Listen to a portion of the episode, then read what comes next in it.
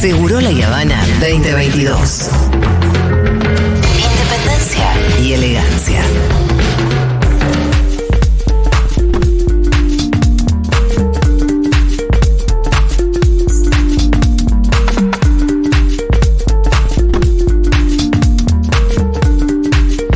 Bueno, tenemos ahora una entrevista súper interesante eh, porque se encuentra entre nosotros en el piso de Segurola y Habana Jairen Noriega Donoso. Ella es de Ecuador.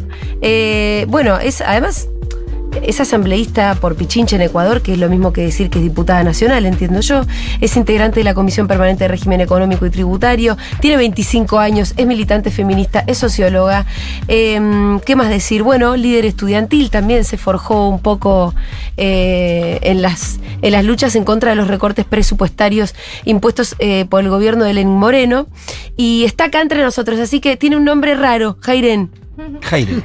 Hola, hola, Jairen, ¿qué ¿cómo tal? estás? Con todos, con todas, con todes, muchas gracias por la invitación. Nada, feliz, feliz de estar acá desde Ecuador. Siempre eh, les escuchamos, así que nada. ¿En serio? Pues sí, sí. bueno, lo decís para que para, para ablandarnos un poco. No, no. no, realmente nada, súper agradecida Sí. y felicidades también por el trabajo periodístico que hacen acá. Es, es re, re importante. Eh, bueno, gracias, sí, hacemos lo que podemos. Obviamente que este tipo de vínculos y contactos hay que agradecérselos al señor Juan Manuel Carr, que siempre Claro. está tejiendo ahí eh, y nos dijo, bueno, Mengo, vos tenés que recibir a Jairén. Bueno, Juanma, le digo, venite, me dice, no puedo. Pero recibíle igual. Así que pedimos refuerzos, porque para hablar de política internacional eh, lo llamamos a Fede Vázquez, que está también en la mesa, ¿Cómo les va? para hablar con Jairén. Tenemos un ratito, no muy largo, pero bueno, vamos a tratar de, de aprovecharlo. Obviamente es que si a mí me dicen, eh, tiene 25 años, es feminista, es diputada nacional, bueno, Eh, venga. y venga para acá. Listo. ya está. Ya está. Sí, sí, ¿no, ¿no querés una banca acá? Yo no necesito mucho más como para estar totalmente interesada en lo que nos tenga para contar. Jairén, ¿qué veniste a hacer acá? Muchas gracias, bueno, por la invitación, gracias también por el recibimiento. La verdad es que tienen un, un país hermoso, un país donde la juventud está repolitizada, donde está muy organizada y creo que eso es, es digno de, de saludar y de aprender también. Así que vine a eso precisamente, a escuchar, Sí. a aprender y a llevarme la mayor cantidad de experiencias posibles eh, de éxito que tengan acá, tanto en política eh, de juventudes como en política para eh, mujeres, diversidades. Por ahí nosotros ahora en la Asamblea Nacional eh, propusimos eh, una ley de cupo laboral trans. Ajá. Entonces, eh, ustedes ya tienen algo de tiempo en la implementación, entonces me parecía muy interesante, por ejemplo, en ese tema, un poco mirar cómo ustedes, eh, cómo les ha ido en el tema de la implementación, qué nudos críticos han encontrado y llevarme a Ecuador como esa experiencia y Sí. poder corregir si es que hay que corregir o imitar lo más que se pueda. Es entre uno de los temas que, que me llevo de acá. Contanos cómo nos está yendo con eso, porque seguro que vos sabés más que nosotros. En la implementación del cupo laboral trans.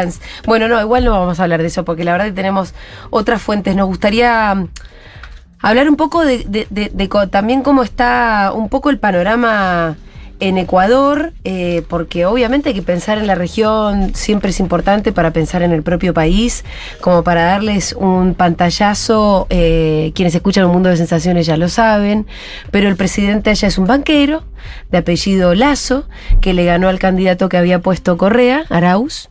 Entiendo que no por mucho, ¿no? Se llegó una segunda vuelta, se podría haber ganado, bueno, típica cosa de segunda vuelta. Pero después tiene consecuencias jodidas tener un banquero de derecha en el gobierno. Y ahora surge, entiendo, yo le preguntaba a Fede hace un rato, Arauz no quedó como líder de la oposición. Es difícil, ¿no? Cuando entendemos que Correa sigue siendo de alguna manera central en la política ecuatoriana, pero no vive ahí porque no puede vivir ahí. Eh, ¿Qué pasa con el liderazgo ahí, no? Un poco. Bueno, eh, surgió un nuevo líder, entiendo yo, desde la- de las últimas protestas, Leónidas Sisa, un líder indigenista. Preguntarte, bueno, un poco ese panorama, ¿qué lectura haces vos? ¿Quién es, eh, ¿quién es tu referencia, por ejemplo, ahora? ¿Es Correa? ¿Es Sisa? ¿Es otra persona? Eh, bueno, da, da para hablar un montón, la Sí, verdad. es verdad que las preguntas son Por ahí una síntesis de ambos. ok.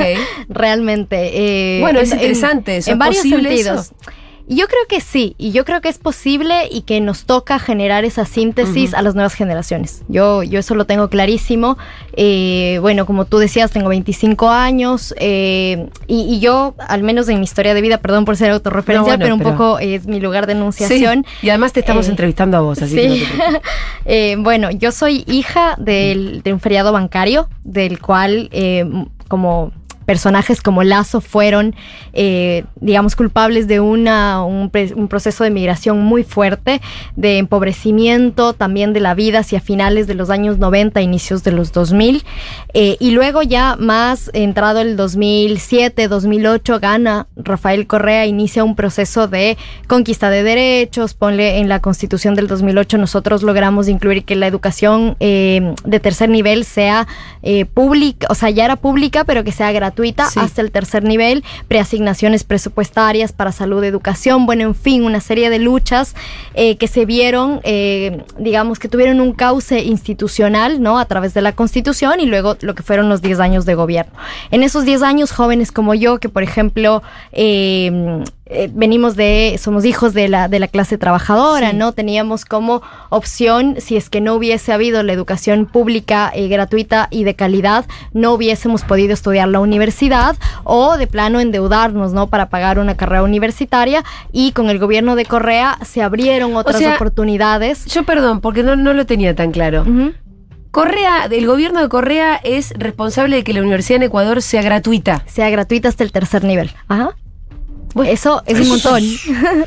Imagínate que acá, acá lo hizo Perón. No, y vos sos Claro. producto de eso, porque, Exacto. digo, porque vos con tus 25 años uno podría pensar, bueno, eh, ¿cuándo fue que, que, que viste la- la- la- la- esas conquistas? Y claro, las viviste porque las viviste en, en la escuela. Exacto. En la universidad. Entonces- Fuiste beneficiaria de esa Sí, conquista. sí, Directa. totalmente. Eh, fui beneficiaria. Yo, de hecho, al igual que siete de cada diez jóvenes de mi generación, somos primera generación de nuestras familias de ir a la universidad. Y eso es un montón porque... Siete son de cada diez. Siete de cada diez en el, eh, con esta política pública y demás. Siete de cada diez éramos primera generación en ir a la universidad y de ahí, no solamente en ese tema, podría enumerarte un montón, Sí. pero hay un legado ahí de la revolución ciudadana que mi generación tiene la obligación, hasta moral, si vos quieres, de defender esos logros que si bien fueron digamos, implementados por un gobierno, respondían a unas luchas de los 90, de los 2000 que estaban en esta línea.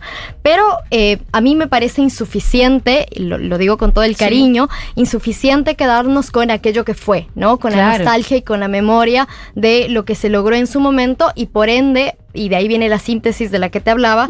¿no? Eh, creo que es importante acoger otras demandas, acoger otras luchas, abrir y que el campo popular, digamos, se encuentre representado en un proyecto político Sí. que en su momento eh, estuvo, y yo creo que a- hasta ahora, digamos, el- el- la Revolución Ciudadana acoge muchas de esas demandas, y, pero por ahí nos falta un poco más, ¿no? Ponle en el tema de eh, las agendas de género, que se piensan todavía que son agendas de minoría, cuando nada que ver, somos Sí. más de, eh, en Ecuador, más del 50% de la población, por ahí el sí. 51, entonces no puedes hablar de agendas de minorías cuando hablas de derechos humanos, de derechos de las mujeres, de derechos de las personas LGBT, y eh, digamos, creo que eso es un poco, ¿no? La síntesis que tenemos que hacer entre el legado de lo que significó y Sí. significa ahora mismo la Revolución Ciudadana y eh, otros eh, líderes que empiezan a aparecer. ¿no? Como tú mencionabas, Leonidas Issa, Sí. por ahí el país también en la Constitución del 2008 fue declarado un Estado eh, plurinacional, intercultural.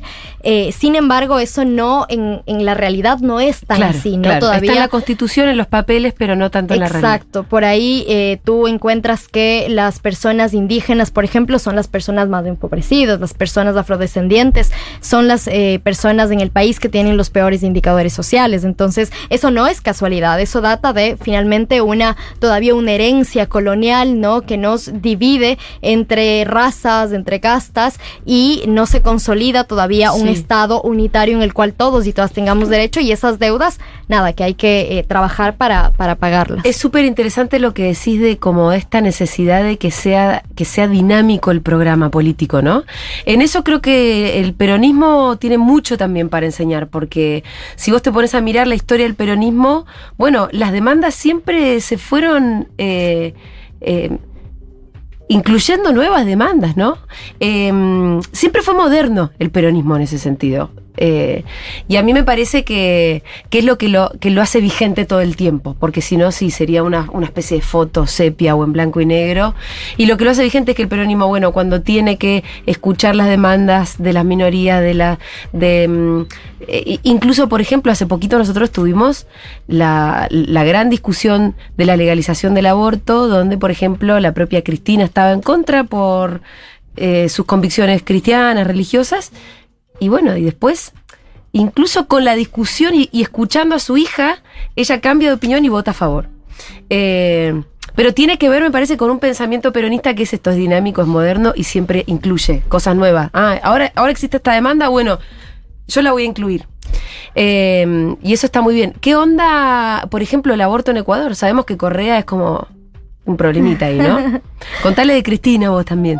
Ay, Cristina también es religiosa, son dos cosas distintas, Rafael. Sí, sí. Y de hecho, bueno, a mí eh, hasta me parece saludable, si os quieres, el Mm. debate interno que ha habido al respecto de, de ese tema. Eh, la revolución ciudadana. eh, en este último debate del aborto, además, estamos nosotros estamos en una discusión bastante más atrás que lo que ustedes están en este tema, porque estamos discutiendo, o estábamos discutiendo hasta hace poco, aborto en casos de violación Las causales. Las causales. en Sí. un país donde se encuentran los tres primeros puestos de embarazo infantil y adolescente por violencia sexual. Entonces, ese O es sea, que un no existen causales hoy para el aborto ni siquiera. Ahora existen tres causales. Ajá. Está el tema de salud, está Sí. eh, violación. Antes estaba, antes de la sentencia de la Corte Constitucional, estaba solo para personas eh, eh, que decía, ¿no? Eh, eh, literalmente eh, dementes o idiotas, Sí, que sí. era una traducción que se había hecho. Sí, igual que en el Código Penal nuestro, pero, pero bueno, el código está- había sido redactado en 1921. Exacto. Y bueno, entonces eh, lo que hizo la sentencia, una sentencia de la Corte Constitucional de abril del 2021 fue des- eh, ampliar esa causal porque la eh, consideraba discriminatoria y amplió a violación en general. Sí. Pero nos puso una trampa y es que mandó a la Asamblea Nacional a reglamentar, hacer una ley para que eh, cuando solo con la sentencia ya podían generarse eh, interrupciones voluntarias en casos de violación. Eh, para no hacerles el cuento más largo, en la Asamblea se discutió una ley, sobre todo tres nudos críticos, el tema de los requisitos, objeción de conciencia y plazos. De la Asamblea Nacional salió una ley más o menos decente, si ustedes quieren, y el presidente Lazo vetó.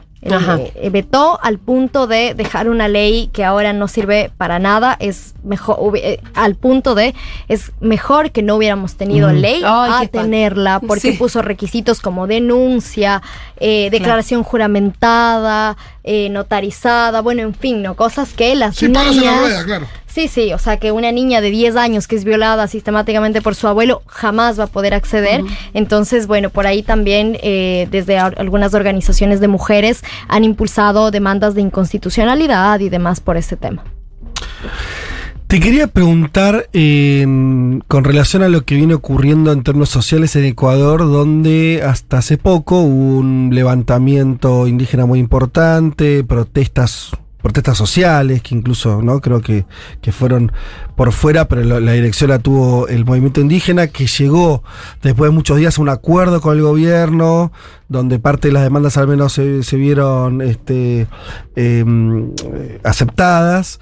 Em, y entonces pareciera que, la pregunta eh, iba por este lado, la, la- la dinámica de la lucha social tiene a, las organizaciones indígenas, por eso también Julia hablaba del liderazgo de Leonidas Sisa, que es el representante, el líder más importante de, eh, de ese movimiento hoy.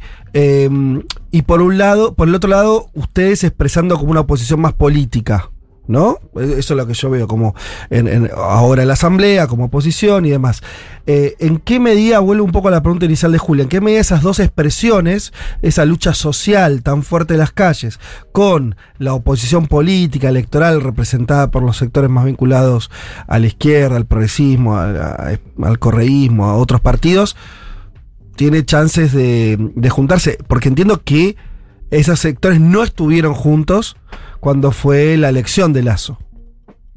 Sí, sí, de hecho, eh, bueno, yo... ah, es, es un tema complicado, eh, complicado en la medida en que si tú miras... eh, nosotros tenemos muchas más coincidencias que diferencias, creo yo. Eh, lo que como Revolución Ciudadana defendemos, una sociedad más justa, más igualitaria en la redistribución de la riqueza, en los derechos sociales, en un Estado presente que garantice eso, en fin. Eh, y por ahí el movimiento indígena partiendo además de que no todo es homogéneo, pero haga- hablemos como en términos más generales, también estaría como en esa línea, ¿no? Pero hay algunos temas en los que no hemos logrado ponernos de acuerdo, que no son menores, por ejemplo, eh, el modelo de país. Nosotros somos un país petrolero, eh, que depende, eh, su economía depende de la, de la extracción petrolera y el movimiento indígena se, eh, digamos, rehúsa tajantemente a que ese sea la vía económica y ahí tienes ya una un diferencia que no es posible, que no Mm. solo son dos modelos eh, incompatibles.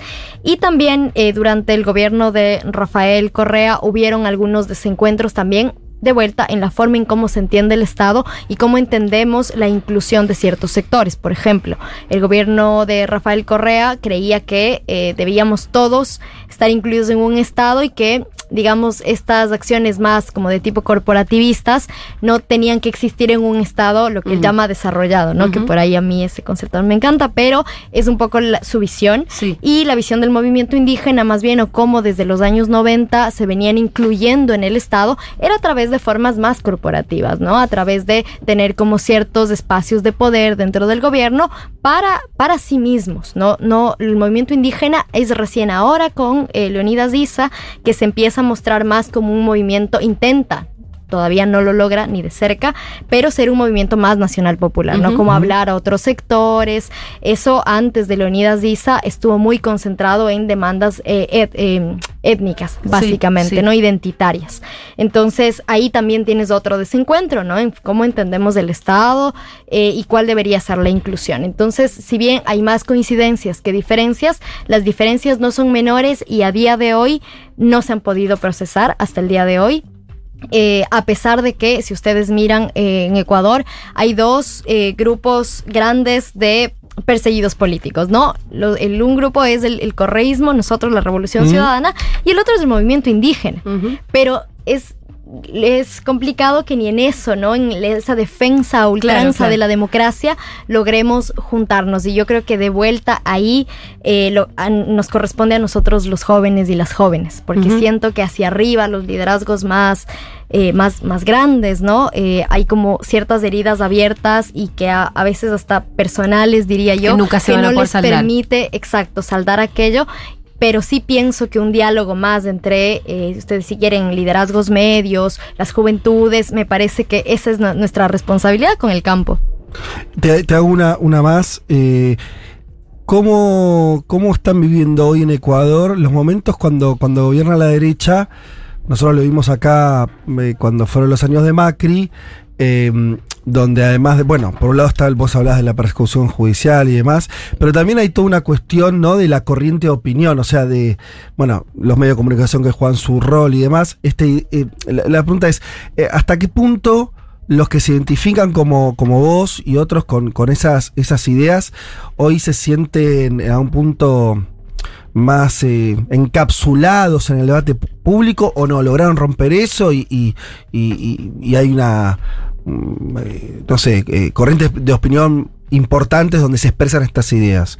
¿Se entiende un poco la pregunta? O sea, ustedes están, claro, eh, eh, ¿hasta qué punto tuvieron, yo lo pienso también por, por Correa estar exiliado y demás, ¿en, en- qué medida eh, las ideas de la Revolución Ciudadana hoy son minoritarias, encapsuladas, o, son parte de un debate franco que se da todos los días en, en- las calles, en, las universidades, en los medios de comunicación incluso, en la política? Ujú.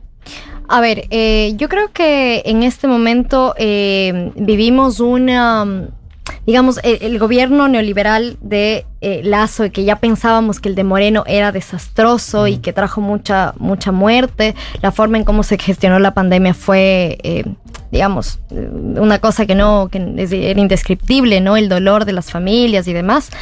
Y ya cuando pensamos que eso era lo peor, viene Lazo y nos demuestra Claro, que siempre se, se puede ser peor. que siempre la derecha puede jodernos más y, y con mucha más fuerza. Pero Entonces, te lo preguntaba porque además ustedes están, en segundo, están viendo el segundo mandato ya neoliberal. Eh, A eso tenía que ver, Claro. ¿no? Exacto, pero esta vez, a diferencia del de Moreno, este sí fue un mandato Ele- elegido, votado, sí. votado, el electo.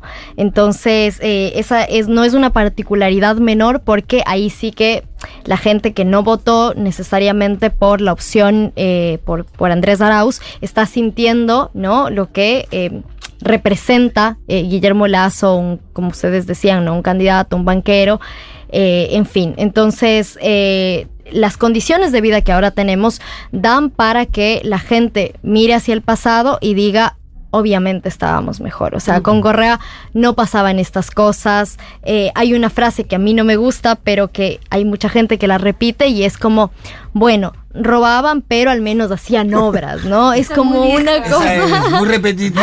Acá, repetida. eh, eh, acá es ya, es casi un lugar común, pero ya demasiado. Se decía de, de los tiempos de Menem. se. Claro. Roban pero hacen. No, imagino, que, imagino que con, que con Lazo habrá estado en la D, como es rico no va a robar. Exacto, Ay, tal Dios. cual. Sí. Eh, no comparto ni con la una ni con la otra, solo digo que cuando conversas con la gente un poco el imaginario, el imaginario es que evidentemente en el pasado eh, estábamos mejor y por ahí digamos que nuestro proyecto político tenga vigencia, pero tenga una vigencia, como les decía al inicio, como de nostalgia, ¿no? Como de volver a aquello.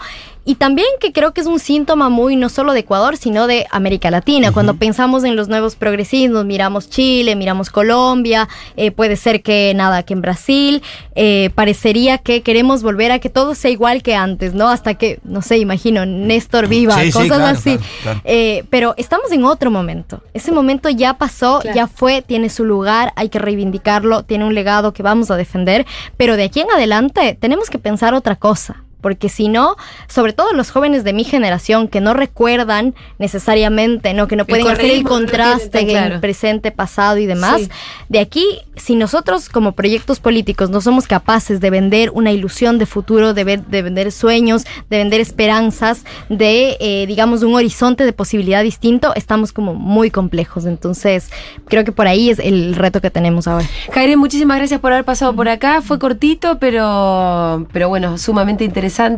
Así que mm, el peronismo te tenés que llevar de enseñanza. ¿Qué, qué- qué otras enseñanzas le podemos dejar? Pero vos sabés que una, una cosa, Sí, eh, sí. es muy, eh, no tengo teoría, pero Ajá. por ahí la compañera algo pensó, no lo sé. Es extraño, eh, Argentina y Ecuador son países muy distintos Sí. en sus dimensiones, en sus historias, en sus características, en muchas cuestiones. Y al mismo tiempo, extrañamente, hay muchas cosas que son similares. En pequeñas cosas, ella hablaba de esto del robo pero hacen. Sí. Eh, en Ecuador, el que se vayan todos también tuvo un momento Sí. previo al, al Que dio nuestro? No fue- origen al, al correísmo, digamos. Ah, Exacto, no, no, un Ciudadana. poco posterior en el tiempo, pero pocos años. Acá fue el 2001, ya fue más.